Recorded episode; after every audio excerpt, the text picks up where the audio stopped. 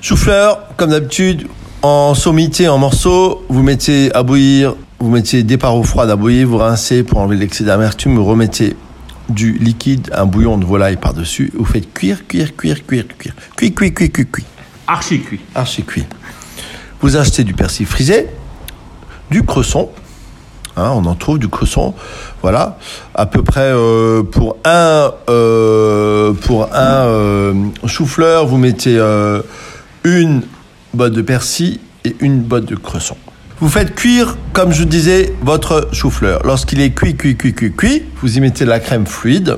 Vous mettez votre cresson et votre persil que vous avez évidemment équeuté et lavé.